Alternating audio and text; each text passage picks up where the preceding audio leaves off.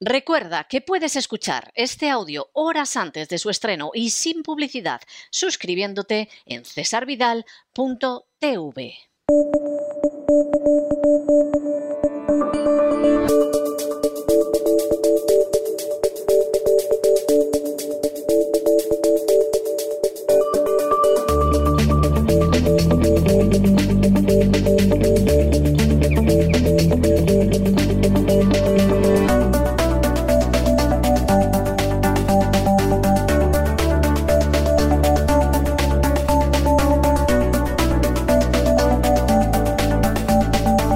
Despegamos con Lorenzo Ramírez.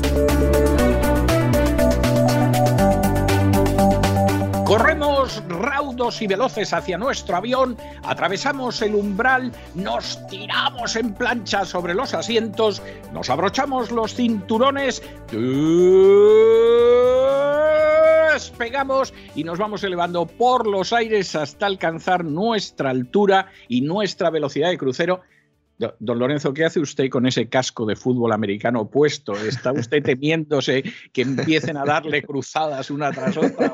¿Cómo viene así de protegido esta noche? Cuéntenos de qué va a hablar Buenas usted del gran reseteo. Buenas noches, don César. Siempre me la llevo. No sé cómo lo hago, pero, pero siempre después de un programa de gran reseteo me la llevo. O me dan de un lado o me dan de otro. La verdad me gusta, ¿eh? me gusta porque si no me dieran, entonces significa que no está, significaría que no estoy haciendo o que no estamos haciendo bien nuestro trabajo. ¿no? Eh, la verdad es que cuando hace unas semanas planteábamos o hicimos aquellos dos especiales eh, sobre vacunas, especialmente el, de los niños, ¿no? Ese que subimos en abierto y que, y que bueno, tuvo tanto éxito, lamentablemente tuvo éxito, porque si hubiera información eh, real en los medios de comunicación, pues no, hubiera tenido eh, tanto éxito. me consta que hay jueces que ya están permitiendo que, padres no vacunen o no inoculen a sus hijos. Eh, es, cierto, es, cierto, ya ha habido varias sentencias en ese sentido, sí. Los jueces nos pueden ir salvando poco a poco de algunas cosas, el Supremo de Estados Unidos también, yo confío en, los jueces, no en los de España, confío en los de, en los de fuera, eh, sobre todo la, la, famosa ley de Biden, ¿no? que obligaba a vacunarse a los trabajadores de grandes empresas, y yo planteaba en aquellos programas, digo, bueno, a ver si estoy unas cuantas semanas sin hablar de COVID, ¿no? Pasó la Navidad, hicimos el especial de Rothschild, pero vamos a hablar de COVID y no muy a mi pesar, sino la verdad es que vamos a dar mucha información porque vamos a hablar de los papeles del Pentágono, pero no los papeles, los papeles de Vietnam, no aquellos que publicó el New York Times, sino que vamos a hablar de los papeles que prueban y que demuestran algunas eh, de las apreciaciones y de las investigaciones que nosotros ya apuntábamos aquí hace ya casi siete meses, planteando cuál es el origen real del COVID. Es tremendo que haya programas, incluso en medios de comunicación en España, ¿no? Hay un programa que se llama directamente, o se llamaba Origen, ¿no? Origen del coronavirus. Bueno, pues el origen no estaba tan oculto, ¿eh? si algunos pudimos llegar a él, lo que pasa es que ahora mismo se ha presentado documentación que no solo prueba lo que apuntábamos, sino que va mucho más allá. Un informe del marine Joseph Murphy, que ha sido publicado eh, por la gente de Project Veritas en Estados Unidos, un informe que está disponible, yo creo, a, poco que uno busque un poco, está disponible, aunque Project Veritas eh, eh, creo que todavía sigue teniendo este informe y esta, este contenido de pago. Hay gente que se enfada, oiga, pues eh, es que hacer un trabajo cuesta un dinero y si se quiere respaldar un trabajo, bueno, pues habrá que pagar por él, ¿no? En este caso, como la información era tan importante, ha salido publicada en muchos medios de comunicación, por supuesto no en los oficiales, en España en ningún telediario se ha comentado lo más mínimo, evidentemente. Vamos a analizar esas 24 páginas eh, del informe de Joseph Murphy, que no es un don nadie, sino que es un tipo que ha estado trabajando y que sigue trabajando para el DARPA, para la Agencia de Investigación Avanzada de Defensa de Estados Unidos, el Pentágono. Eh, para aquellos que todavía no hayan visto los dos programas que dedicamos al DARPA la temporada pasada y el que dedicamos a los correos eh, y a las investigaciones sobre Anthony Fauci, el todopoderoso zar ¿no? sanitario de Estados Unidos, les recomiendo que los vea. ¿Eh? porque le va a sacar mucho más jugo al programa de ayer. No es imprescindible, pero sí es recomendable que lo hagan, porque así, bueno, pues eh, sabrán el terreno en el que están pisando. Si no lo han hecho, pues también pueden ver el programa de mañana y luego, posteriormente, ver esos otros especiales, porque yo creo que van a entender mucho, mucho, mucho. Eh, pues lo que ha ocurrido ¿no? con, con, este virus y lo que sigue ocurriendo. ¿no? Yo lamento que haya muchos que sigan pensando que el virus, el SARS-CoV-2, no existe. Lo lamento, lo lamento profundamente porque creo que al final, bueno, pues han conseguido los malos, ¿no? Dividirnos en esta historia, yo creo que es evidente ¿no? que ese virus existe y no solo eso, sino que vamos a dar pruebas mañana de cuál es el proyecto concreto que sirvió eh, para crearlo, según el marine Joseph Murphy, que trabaja para el DARPA y que en ese informe precisamente estaba informando a sus superiores del DARPA, para crear esa enfermedad X, para tener posteriormente la vacuna. No se sabe muy bien si fue primero la enfermedad o la vacuna, hablaremos mañana de eso. Vamos a poner nombres y apellidos al equipo de científicos que participó en todo esto. ¿Mm? Esto ya alguno a lo mejor está diciendo, bueno, pero si ya lo sabemos, bueno, algunos lo saben, pero a lo mejor otros no. Pero en todo caso, vamos a aportar documento gráfico que prueba cómo participaron en un proyecto muy similar a lo que luego ha ocurrido posteriormente, llamado Proyecto Defuse, y vamos a exponer toda esa información y vamos a acabar contando la verdad de las vacunas, sobre todo lo que considera ya el Pentágono que pueden ser esas vacunas, después de ese informe del Marine, es un Marine el, que lo ha elaborado, y sobre todo cómo se liga esto con esa nueva modificación que se va a realizar, eh, por lo menos de postura, por la Agencia Europea del Medicamento, no sé si la FDA irá por la misma línea, planteando que los refuerzos de vacunas, los famosos boosters, las famosas inoculaciones cada cuatro, cada cinco, cada seis meses, generan inmunodeficiencia.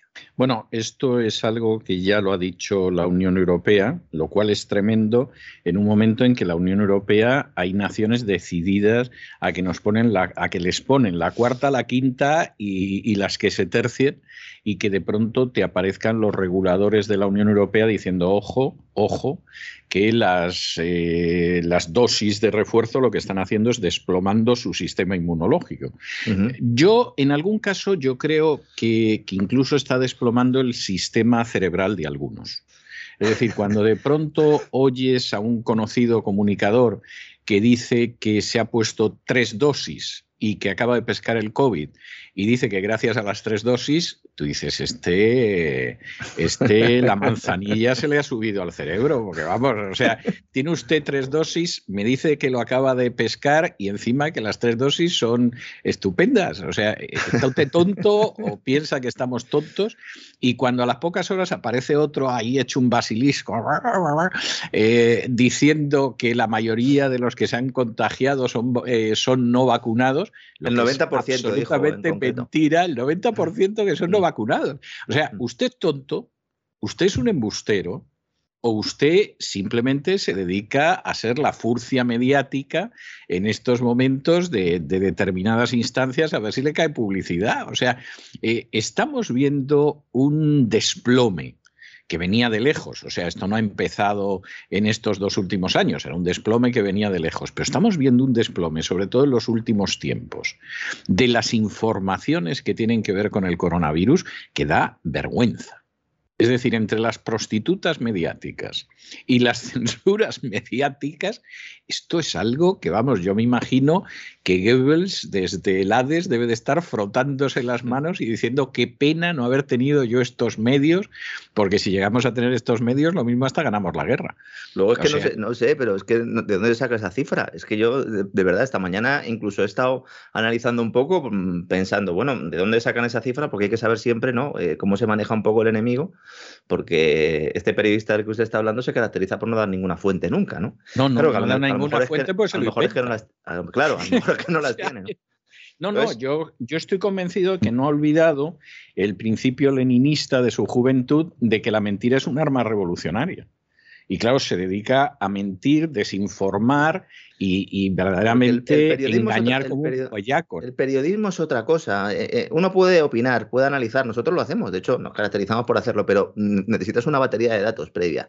Necesitas tener fuentes, necesitas exponer esas fuentes, necesitas estar dispuesto a cambiar de opinión eh, si otro te enseña o te muestra otras fuentes que pueden ser más de fiar. cambiar, cambiar de opinión imposible en el caso de este tipejo porque, porque es imposible. O sea, no va a cambiar de opinión, aunque sea evidente que, no es verdad. O sea, eh, recuerde usted como hace pocos meses eh, acosó de la manera más miserable a Santiago Abascal de Vox y en un momento determinado, en un intento de, poner vaselina para que la gente de Vox, los pocos que lo escuchaban, no dejaran de escucharlo, en el programa de la noche invitaron a Bascal, pues un poco en plan de desagravio, ¿no?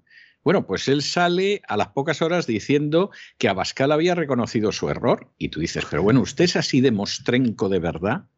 ¿O pretende creérselo o pretende engañar a la gente? Porque es que cuesta creer que pueda ser usted tan bruto. ¿eh? Que vea el programa mañana. Que vea el programa no, no, le puede dar algo, ¿eh? Le puede dar algo y no quisiera yo que le dé algo porque luego va a ser muy fácil culpar a la vacuna y entonces ya vamos, voy a poner como la niña del exorcista cuando la rociaban con agua bendita, ¿no? O sea, puede hasta vomitar en verde en el estudio, ¿no? Es, es algo tremendo. Desde luego, mañana lo vamos a pasar requete bien en el gran reseteo, yo no tengo la menor duda.